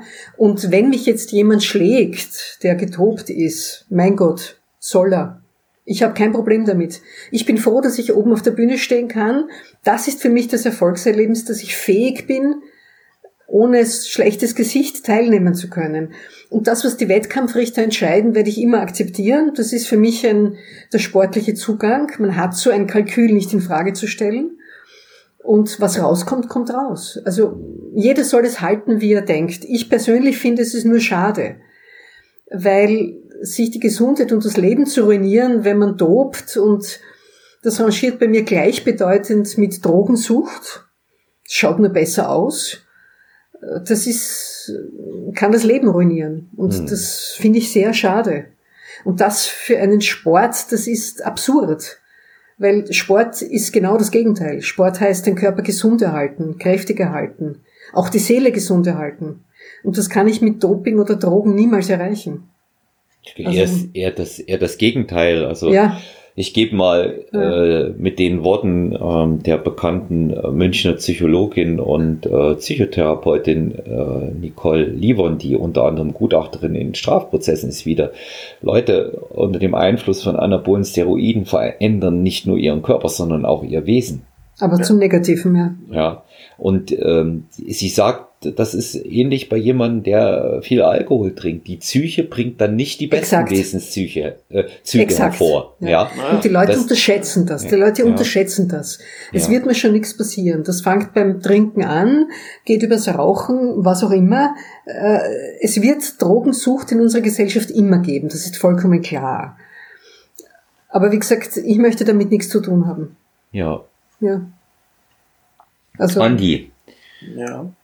Du hast ja. da ja eine, eine sehr strikte Meinung auch, ne? Bei denen, ja. die nicht natural antreten. Ja. Naja, ich äh, habe für mich das nie in irgendeiner Weise ins Kalkül gezogen. Also ich bin Lifetime Natural Bodybuilder, bloß ich weiß, dass das jede Menge Leute auch sagen, die es definitiv nicht sind. Ähm, ich habe die Tage erst äh, mit einem guten Freund gesprochen, äh, der zu DDR-Zeiten äh, auch einen gemeinsamen Sportfreund kannte, mit dem ich zuweilen sogar zusammen trainiert habe. Ähm, der damals schon unter anabolika Einfluss stand, auch da mit einer Handel, die sein Vater im Betrieb geschweißt hat, also im Kniebeugen mit 200 Kilo da gleich mal so seine 10, 12 Wiederholungen gemacht hat. Ähm, bei einer Größe von 1,67 und einem Körpergewicht von knapp 90 Kilo. Der ist seit einigen Jahren im Gefängnis. Ähm, das heißt, also da hat seine Anabolika-Karriere fortgesetzt, äh, mit dem Ergebnis, dass er also sich eben, wie es gerade gesagt worden ist, psychisch nicht mehr unter Kontrolle hatte. Und das Ergebnis war also eine schwere Straftat. Mehr sage ich dazu mal nicht. Ähm, ja, natürlich verändert das Zeug die Psyche. Und für mich persönlich kam es eh nicht in Frage, weil ich mir immer gesagt habe, wenn du dich auf diese Schiene begibst, äh, dann fragt niemand mehr danach, wie viel du nimmst. Äh, dann wird es zwar immer einen geben, der noch mehr nimmt und deshalb besser ist, aber dann bist du mit drin. Also diesen Rubikon würde ich nicht überschreiten. Nur mich haben wir dann irgendwann ganz andere Dinge beschäftigt. Also ich, muss sagen, in der DDR habe ich das nicht so ernst genommen. Damals gab es ja diese Aussage, na gut, äh, Doping macht maximal 10% aus. Da habe ich immer gesagt, du musst halt 10% mehr trainieren und damit ist gut. Da war ich arrogant, das gebe ich halt zu. Ich habe dann später bei den A-Meisterschaften gemerkt, äh, dass es eben doch eine gewisse Rolle spielt. Wie gesagt, mir sind Prügel angedroht worden, als ich mal verlauten lassen habe, dass ich nichts nehme. Ähm, weil Leute dachten, ich will sie veralbern. Aber ich habe dann ja später in meiner Naivität äh, einen Bodybuilding-Verband in der ehemaligen Ostzone übernommen, also sprich in der ehemaligen DDR, ähm, die NABA, und habe dann ab 1994, als ich die erste deutsche Meisterschaft hier in Gera organisiert habe, gemerkt, was eigentlich wirklich da abgeht. Also dagegen war ja das Doping in der DDR bis Mitte der 80er Jahre wirklich Kindergarten. Ähm, als ich die Dosierungen dann mir sagen lassen habe, die da gang und gäbe sind, das war ja wirklich absoluter Irrsinn. Und äh, das war der Grund, warum ich dann, das habe ich bei der letzten Sendung schon erzählt, irgendwann aus der NABA raus bin. Die haben ja nichts dagegen unternommen. Und dann gab es auch wirklich die ersten Todesfälle. Also Bernd Brause zum Beispiel fällt mir gerade noch ein, da war Mr. Universum, ich glaube, Vize-Gewinner, über 40 und ist dann mit 47 Jahren plötzlich tot vom Rad gefallen. Ja, und da war klar, Herzbeschwerden und äh, die Ehefrau, weiß ich noch, äh, die Partnerin von ihm, die hat damals äh, fürchterlich gelitten zunächst und da stand die Nabba Kopf, weil man natürlich wusste, was da los ist. Aber man hat trotzdem nichts dagegen unternommen. Und die Nabba Deutschland gibt's heute nicht mehr, sondern es gibt in Deutschland bloß eine World Fitness Federation, die äh, World Fitness Federation ist ja als Ableger der NABA gegründet worden. Das war die geniale Idee eigentlich von Klaus Hoffmann, von NABA Weltpräsidenten, das Dopingproblem in den Griff zu kriegen, ohne es äh, als äh, Dopingbekämpfung äh, zu etikettieren. Er hat gesagt, wir machen einfach eine neue Klasse für Männer, da müssen sie nicht mal so muskulös sein, nicht mal so viel Definition, nicht mal so viel Masse. Da können sie ja ohne Doping antreten. Ich hatte die Illusion, das ist so, aber ich habe mich ja geirrt. Äh, die haben dann eben bloß einfach weniger genommen. Und dadurch sind plötzlich dann die Teilnehmerzahlen gewaltig gestiegen. Und ich habe dann die ersten deutschen Meisterschaften im Fitness-Figur Bodybuilding also organisiert in Deutschland. In Gotha und äh, wo war es noch? Aue, ja, waren die ersten drei. Aber es hat trotzdem die Sache nicht gebremst. Ja, das ist es ja. Also ich habe mich immer gefragt, wie kriegt man das in den Griff? Nicht für mich persönlich, für mich persönlich wurde es klar, sondern wie kann man es generell in den Griff kriegen? Und ich muss sagen, inzwischen resigniere ich weitestgehend. Hm. Ja, also ja, das Problem, ja, ja. bitte. Ja, das Problem ist ja nicht nur im Bodybuilding-Bereich. Also ich meine, wenn zum Beispiel beim Wien-Marathon festgestellt wird, das ist eine, eine Volkslaufveranstaltung unter ausschließlich Amateuren, dass da ein unheimlich hoher Prozentsatz dopt, um einen Marathon zu laufen. Dann frage ich mich schon wirklich, was geht in den Köpfen der Leute vor? Ja. Weil ich denke mir, Andi hat das Wort Rubicon gebraucht. Es ist genau so. Weil wenn ich zum Beispiel eine Platzierung bei einem Wettkampf nur mit Doping erreiche, dann werde ich immer wieder dopen müssen, weil ich werde mir nie sicher sein können, genau ob ich das auch ohne erreichen würde können. Genau Und deswegen muss ich immer wieder, ich kann da nicht mehr aussteigen. Und das will ich mir nicht antun. Weil ich mir denke, wenn ich das nicht auf natürlichem Wege erreichen kann, dann kann ich es halt nicht erreichen. Und ist ja kein Problem. Ich verdiene damit nicht mein Geld. Ich bin Amateur. Ja? Also, wenn es um die Existenz ginge, aber nicht einmal dann. Aber ich sage, dann kann ich es noch ansatzweise verstehen, aber das ist ja bei einem Amateur niemals der Fall. Also nur für das kurze Seelenstreicheln, dass ich jetzt statt einem Blechheferl in Gold ein Blechheferl in Silber kriege, ruiniere ich mir nicht meine Gesundheit, nicht? Also ja, ich ja. habe das nie verstanden, ja. Ja, es geht ja noch weiter. Also ich habe den Eindruck in der Zwischenzeit, dass hier ein ganz massiver Sinneswandel auch eintritt. Der gesamte Sport steht in der Zwischenzeit, also als Leistungssport wohlgemerkt, zur Disposition, äh, weil das Doping-Problem aller Orten angesprochen wird.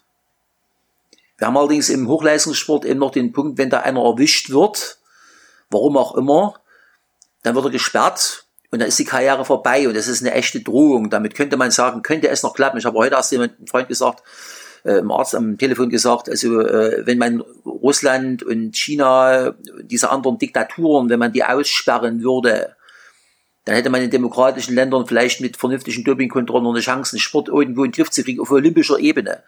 Aber im Bodybuilding mit sich Verbänden hast du so keine Chance.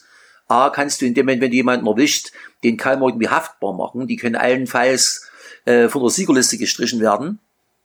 Und dann wechseln die eben in Verband.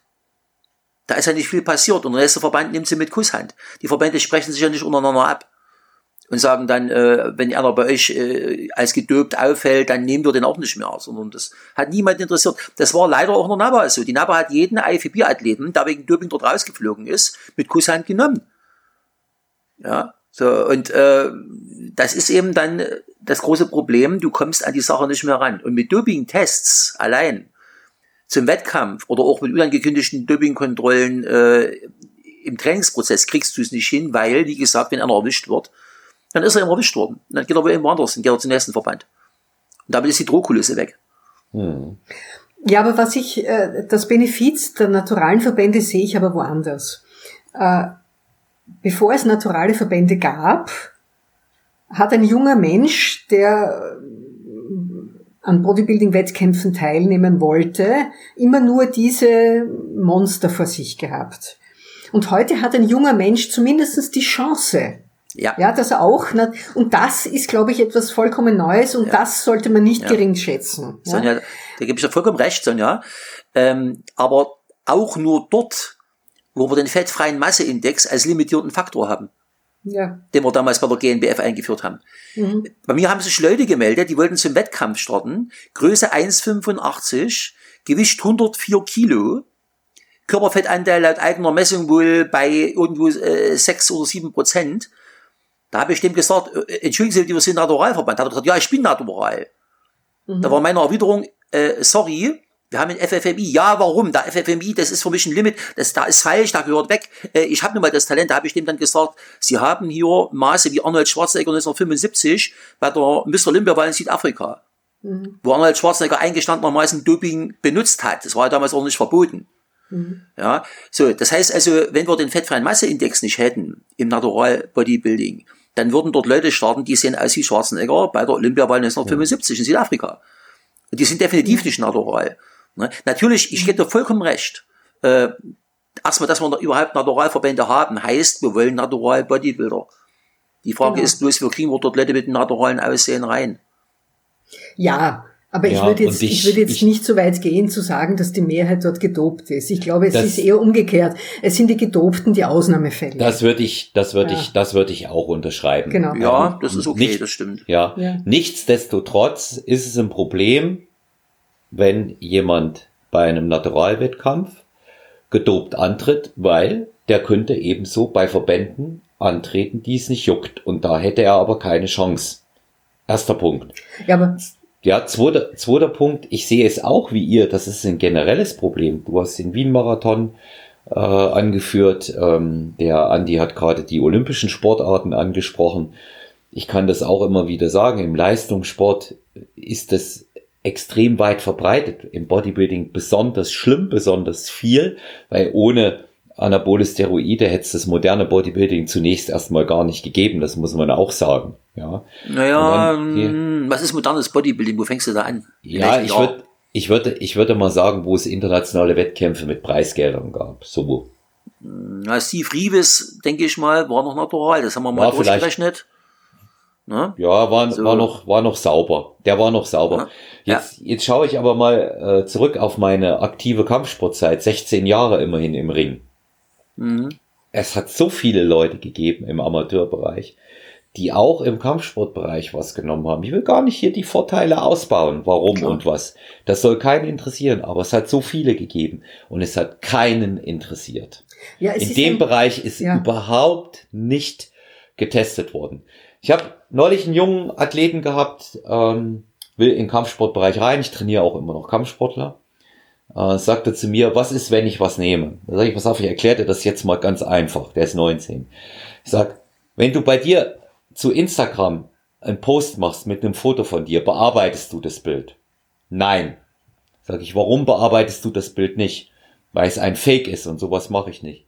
genau. Also, warum willst du dann anabole Steroide nehmen? Richtig, ja. Ah, ich sag, und das ist so mit den Steroiden, wie wenn du einmal anfängst, ein Bild zu bearbeiten. Genau. Du machst es ja. immer wieder. Ja. Nein, aber vor allem es ja, ist ein gesellschaftliches ja. Problem, weil ja. Leistungssteigerung. Keiner fragt, wie der Manager seine Tag- und Nachtschichten durchhält, also der Opernsänger, der auf der Bühne steht. Genau. Genau es ist das. ein gesellschaftliches Phänomen, dass auch Studenten nehmen Mittel zur Leistungssteigerung. Ja. Ärzte. Also, ja. Ja. Also. Weiß ich vom Ach. Studium. Ja. Die kommen am leichtesten ran an sowas. Ne? Ja. Und einfach, einfach schön wach bleiben. Ja, ja. diese. Klar. Aber es rächt sich, ja. es rächt sich ganz so sicher wie das Amen im Gebet. Ne? Mhm. Ja, also Was? das kann ich nur bestätigen. Wir leben diesbezüglich in einer problematischen Gesellschaft. Aber auch da stoßen wir inzwischen an Grenzen. Mhm. Das ist absolut. Ja. Thema Wettkampf. Entwicklung, Größe der Wettkämpfe. Andi, wir hatten drüber gesprochen. Mhm. Und ähm, ja, es hat sich natürlich gewaltig was getan, speziell bei unserem Heimverband GNBF. Ähm, tolle Wettkampfveranstaltungen, große Wettkampfveranstaltungen entwickeln sich immer größer. Nochmal eure Meinung dazu. Zu groß, zu viel? Sollte man es ändern? Wie denkt ihr darüber? Äh, naja, also ich denke, ich habe die GmbF immer geliebt, weil die Wettkämpfe bei der GmbF so professionell abgelaufen sind, so ruhig, so planbar. Aber der letzte Wettkampf, äh, den ich bei der GmbF gemacht habe, der war mir auch schon zu groß. Also da denke ich, man sollte das vielleicht in Neulingsmeisterschaft und in, ähm, in einer, ähm, einem Wettkampf für die erfahrenen Athleten trennen, so wie das auch die IFBB in Österreich gemacht hat, oder die Vorrunden entfallen lassen. Aber in dieser Länge hat sich das hingezogen von, glaube sieben in der Früh war das erste Athletenmeeting und dann hat es um neun begonnen, also bis fast Mitternacht, das, das ist Wahnsinn. Ja. Also das ist für mich persönlich nicht mehr attraktiv. Aber das ist eine subjektive Sache. Vielleicht mögen die jungen Menschen lieber auch eine aufregende Riesenveranstaltung. Ja. Aber ich denke, wenn man das so macht, dann vielleicht auf zwei Tage aufteilen, wäre besser. Auch in Amerika macht man ja Olympia-Weekends. Geht auch über einige Tage. Ja? Dann könnte man sozusagen das eine mit dem anderen verbinden. Aber ich persönlich habe es lieber klein und fein, wenn ich das so sagen darf. Ich auch. Ja. Ich auch. Ja. ja. Also Aber gut, ich, Geschmäcker sind verschieden. Ja, ja. ich, ich, denk, ich denke, es wird ähm, da mit Sicherheit auch äh, sich das verändern in der Zukunft. Wir wissen ja aus dem aktuellen Newsletter und der Videoansprache von Behrendt jetzt auch aktuell zum Herbst, dass es im nächsten Jahr drei Wettkämpfe geben wird, voraussichtlich. Mhm. Da wird also ein dritter dazukommen. Mhm. Und wie der im Einzelnen aussieht. Das wird in Österreich ja ähnlich ja, sein, ja. Weiß ich auch nicht. Österreich hat ja angekündigt, eine Frühjahrs- und eine Herbstmeisterschaft Richtig. bei der ANBF zu machen. Richtig, was ich ja. sehr schön finde. Ich bin mit meinen Athleten und auch selber immer sehr, sehr gerne zur ANBF gefahren. Schöne Wettkämpfe, schön organisiert. Ja, hatte, hat, ja, hat einen schönen Rahmen. Was ich toll fand, war immer die Top-Athletenbetreuung Backstage im Athletenbereich. Top, ja. Mhm. Also immer was zu essen da für alle. Ähm, ich fand das einfach gut. Muss nicht, aber ich fand's gut. Ja. Mhm. Da war jemand da, der hat Kaffee gekocht, da wurden selbstgebackene Kuchen ja, aufgefahren. Ich kann nur allen sagen, wer seinen ersten Wettkampf machen will, Wettkampf Luft schnuppern will, fahr nach Österreich, schöner Wettkampf, bessere Betreuung gibt's nicht. Ja. Und ich kann nur sagen, ich habe immer die Wettkämpfe von Markus Kittner sehr geliebt. Mhm. Also der hat das auch wirklich sehr professionell und ruhig gemacht. Andi, du weißt, wie der Verband ist, ich vergesse immer das. World Fitness Federation? Genau, also die waren auch immer erstklassig. Also in ja. Kulmbach und ja. wo der zweite war, ja. ich weiß jetzt nicht mehr so genau, aber ähm, die waren auch immer sehr, sehr schön. Ja. Ja. Ja. Doch, genau. Ja. Was ist äh, bei euch geplant? Ich meine, gut, für dieses Jahr, glaube ich, kann man das Thema Wettkämpfe ad acta legen. Da nein, wird sicherlich nein, nichts passieren. Nein, also ich habe es noch nicht aufgegeben. Ah, okay. Also Wolfgang, Wolfgang Schober möchte mit der NPC Austria in St. Pölten durchstarten. Ja. Äh, so wie ich den Wolfgang Schober kenne, wird er bis zuletzt daran festhalten. Und ich bin sehr zuversichtlich, dass der stattfindet. Und NABA Österreich versucht gerade auszuloten, ja. ob sich ein Wettkampf lohnt oder nicht. Und äh, Markus Schlager, der der Vereinspräsident der NABA Austria ist, ist auch ein sehr sympathischer und angenehmer Mensch. Ich glaube, ich würde auch alles in Bewegung setzen, um seinen Athleten eine Start zu ermöglichen. NPC St. Pölten, wann soll der stattfinden, Sonja? Ah, ich weiß es jetzt nicht so genau. Äh, ich habe es jetzt nicht bei der Hand, warte, lass mich in den Kalender schauen. Entweder September oder Oktober. Hm. Ich versuche es mal zu finden. Aber ich weiß jetzt nicht, ob ich es auf die Geschwindigkeit finde. Ja, also das wäre, es wäre natürlich interessant, da, äh, wenn man einen Termin hat und sich auf den Termin vorbereiten kann, und das ist ja das, was Bodybuilderinnen und Bodybuilder brauchen. Ich habe da stehen, ja. ich habe da stehen äh, 5. und 6. September. Und zwar der fünfte Neulingsmeisterschaft und 6 die äh, regulären Athleten. Mhm. Also, nochmal für alle. NPC Austria, Wolfgang ja. Schober, 5. 6. September. Ähm, eine ja. Meisterschaft in St. Pölten. Mal auf dem Schirm behalten. Vielleicht ergibt sich da eine Möglichkeit. Das ist, war mir jetzt neu, werde ich auch meinen Athletinnen und Athleten sagen. Und ähm, ja, also das, das hört sich gut an. Vielleicht und dann schaue ich noch ob ich das, der, der Markus Schlager hat doch auch irgendwas gesagt, Andi. Weißt du noch, wann das war? Oh, boah, muss ich jetzt nachsehen. Du, ich habe mein Smartphone gerade weggelegt. Ich kann es doch nicht auf Anhieb sagen. Also es lohnt sich auf jeden Fall auf die Webseite der NABA Österreich zu gehen. Das, das, äh, die Empfehlung ähm, mhm. sage ich dann auch noch mal zum Schluss. Ihr habt äh, St. Pölten auf dem Schirm, alle beide, oder? Absolut. Ja? Ja, ja, ja. Ja, also, wenn Sonja mich mitnimmt. Naja. als, Bestimmt. als ob du eine Einladung bräuchtest. Ja. Und das, das wären, das wären für dich die Masters 2. Haben die eine Masters-Klasse dort, Andi? Das sicher. weiß ich im Moment noch gar nicht. Ich nehme es mal ja, an. Also sicher. es haben eigentlich alle Verbände eine Masters-Klasse. Die Frage ist Eben. jetzt, ob sie Masters 2 haben, aber werden wir sehen. Nachdem der Wolfgang Schober selber in unserer Alterskategorie ist, genau. äh, gehe ich davon aus. Ist ein Argument. Ja. Also ich behalte die mal für mich auch auf dem Schirm, Andi, weil dann könnte ich äh, mir einen lang gehegten Traum erfüllen. Ja, du, das wäre toll. Das dass ich mal mit toll. dir oben stehe. Ja. Andi, dass ich mit dir ja, oben stehe. Ja, ja das wäre toll. Naja. Da würden wir uns riesig freuen. Das können wir doch machen. Ist ein Projekt. Ja, also da, das, das wäre, das wäre, das wäre ein tolles Projekt. Ne? Absolut. Sehr, mhm. sehr, ja, beschlossen verkündet sein, aber zusammen, ja, oder? Hier, hiermit, hiermit ja, ich halten wir, schon fragen, halten, ja? halten wir uns das, halten wir uns das offen. Ja, Deutschland selber. Mhm. Ich glaube jetzt auch nicht, dass die Europameisterschaften, die im, im Herbst geplant waren, äh, stattfinden werden von der INBA. Also, ich fürchte Im, nein, ja. Ja, im Moment, ja. im Moment ist da, im Moment ist da alles, äh, sag ich mal, in der Schwebe. Wir hoffen natürlich dann mhm. auf ein ganz normales Wettkampfgeschehen im nächsten Frühjahr. Es ist, wie es ist. Mhm. Ich glaube, es bringt sehr wenig, es hoch und runter zu diskutieren, gut Richtig, oder schlecht ja. oder wie auch immer. Man muss sich damit abfinden. Es ist für viele Verbände natürlich auch ein finanzielles Risiko, da so extrem ins Obligo zu springen. Und ähm, es gibt äh, mit Sicherheit bald wieder Bodybuilding-Wettkämpfe. Also liebe Naturalathletinnen und Athleten und äh, liebe Fans äh, von unserem Sport, seid euch ganz sicher, ähm, wir können bald wieder antreten und auch die Zuschauer können auch ganz bald wieder dabei sein. Ja, bevor ich ähm, jetzt zum Abschluss komme, von unserem äh, sehr, sehr schönen, sehr interessanten Gespräch. Ähm, ich überlasse immer meinen Gästen das Schlusswort. Ähm, so würde ich zuerst dir das Schlusswort äh, überlassen, Sonja. Ähm, ja. ja, gerne. Ich kann nur sagen, ein Aufruf an alle Damen, egal welcher Altersklasse, verschreibt euch dem Eisen. Es lohnt sich auf jeden Fall.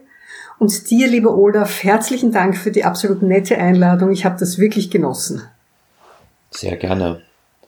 Ja, das unterstreiche ich mit dieser Einladung. Es war wieder wunderbar, äh, sicherlich aus mehrerlei Hinsicht. Aber vor allen Dingen möchte ich dann noch anhängen, äh, was Sonja gerade den Damen sagte, nehmt eure Männer mit. ja, ja, genau. Ge Die Männer sollen ja. sich nicht ausgeschlossen fühlen. So, ja. so, so, ist, so ist es. Und ähm, ja, ich bedanke mich auch, dass ihr meine Gäste wart immer ein großes Vergnügen, euch äh, zu sehen und äh, auch zu sprechen. Ich sag das jetzt mal ähm, hier in unserer Runde ganz offiziell. Wir sind halt vom alten Schlag und dafür muss Richtig. man sich nicht schämen. ja. Nein. Und äh, das ist das ist auch immer gut, wenn man äh, mit ähnlichen oder oder gar gleichen äh, Wertvorstellungen auch äh, da ins Gespräch kommt. Das mhm. macht immer besonders viel Vergnügen. Also noch einmal recht herzlichen Dank wir bedanken für, uns. Ähm, dieses wunderbare Gespräch. Ja. Sollten äh, die Podcast-Zuhörer Fragen haben zu Sonja Fiala, erfolgreiche Naturalathletin aus Österreich, oder Dr. Andreas Müller, Natural. Geht auf unsere Webseite. Genau, geht auf die Website. Bitte, sag nochmal die Website. Wie heißt w sie? www.ele, ich buchstabiere Emil Ludwig Emil, mhm. Bindestrich, Pline, Paula, Ludwig, Ida, Nordpol, Emil.at. Aber die Adresse bitte im Browser eingeben und nicht in Google, weil Google sagt dann Page not found, weil ich hatte früher auch eine Webseite. Mhm. Also im Browser eingeben oder ihr könnt mich auch auf Facebook finden unter Elebline oder Instagram Sonja Fierder. Mhm. Ähm, bei dir, Andi, Instagram Andi Müller, ganz normal? Ja, Andreas Müller. Ja, ja. Andi ist problematisch. Äh, gibt eine Facebook-Seite, da blende ich aber im Allgemeinen nur so alte Beiträge aus der Tschechoslowakei mhm. und tschechoslowakischen Bodybuilding ein, also der Kulturistika. Mhm. Ähm, ansonsten äh, Sonjas Blog besuchen, da stecke ich dann ja mit drin. Ja, und bei Facebook Andreas Müller. Aber wie gesagt, mhm. mehr als nicht. Ja, da muss ich noch die Elebline erklären. Ja, Äh, bitte. Warum habe ich, warum heiße ich auf Facebook und im Internet Elebline? Das ist natürlich ein künstlicher Name und der setzt sich zusammen aus dem Wort Eleganz und Disziplin, Ele, Pline. Und das sind die beiden Eigenschaften, die ich auf der Bühne repräsentieren möchte. Also das ist sozusagen mein Athletenname. Aber in Wirklichkeit heiße ich Sonja, ganz normal und Vierler mit Nachnamen. Und die E-Mail-Adresse setzt sich auch so zusammen, also Sonja mit J, Fiala ohne Punkt, at gmx.at. Auch so kann man mich erreichen. Sehr schön. Also Fragen zur Podcast-Folge auch gerne an mich persönlich. Personal-trainer at gmx.eu oder über Instagram at mann.olaf. Ähm, es seien nochmal die Bücher äh, erwähnt von Dr. Andreas Müller. Würde ich dich bitten, dass du selber noch machst, Andi, wie sie heißen, dass jeder sich die auch kaufen kann. Das war es nicht vorbereitet, wenn ich muss das überlegen. Äh, also, äh, Natural Bodybuilding. Ja. Da sind jetzt wohl zwei oder drei Auflagen raus. Bei. Bei, Ja. Alles bei Novagenix. Ja, dann Ja. freies Training, Ja, ähm, dann Körperkulturistik, äh, dann zusammen. sehr empfehlenswert. Ja, das ist was für die, die Nostalgiker, DDR Bodybuilding. Äh, dann äh, habe ich Heil mit, mit Handeln. ja, mit Handeln heilen, äh, mit meinem Vorbild äh, Hans Löwe, möchte ich mal ausdrücklich erwähnen. Also Hans äh, ist nach wie vor einer meiner absolut lieben Freunde. Er war in der DDR mein Vorbild gewesen, ist also zehn Jahre älter als ich. Äh, wird jetzt demnächst wieder in Italien sein, ist immer noch am Eisen, hat aber schwere Unfälle gehabt und trotzdem alles durchgehalten. Ähm, neben Peter Butze und Gabi Butze, also nach wie vor meine Ikonen äh, im, der Körperkulturistik oder im Bodybuilding. Also mit Handeln heilen, mit Hans Löwe zusammen. Was habe ich noch geschrieben? Ähm, das war's doch, oder? Mit Handeln heilen, Ja, aber alle Bücher- ja genau, ja, war's alles. Äh, die beiden, die beiden Dissertationen, entschuldige bitte, ich bin ins Wort falle, die beiden Dissertationen, also äh, Kulturistik hieß das eine, Körperkultur, äh, Kulturistik, Bodybuilding, Kraftsport in der DDR. Und das andere ist dann eben unter dem Titel erschienen, ähm, ach Gott, die andere Dissertation, wie hieß die überhaupt? Hab ich vergessen. das war die erste. Ich Ähm. weiß nur eines, dass auf unserer Webseite zu allen deinen Büchern Links sind. Man kann sie alle bei Amazon bestellen. Ja, Wunderbar. Zur Methodik, zur Methodik des langfristigen leistungsorientierten Muskelaufbautrainings. Bisschen kompliziert. Genau. Wun- Wunderbar. ja. Also, also da, da auch nochmal äh, ganz besonders empfehlenswert. Ich wünsche euch alles Gute für äh, die gemeinsame Zukunft Wettkampf Saisons. Bleibt gesund und bleibt dem Danke. Naturalsport Danke. erhalten Danke. Mit und Sicherheit. euch eine gute Danke. Zeit. Danke dir auch.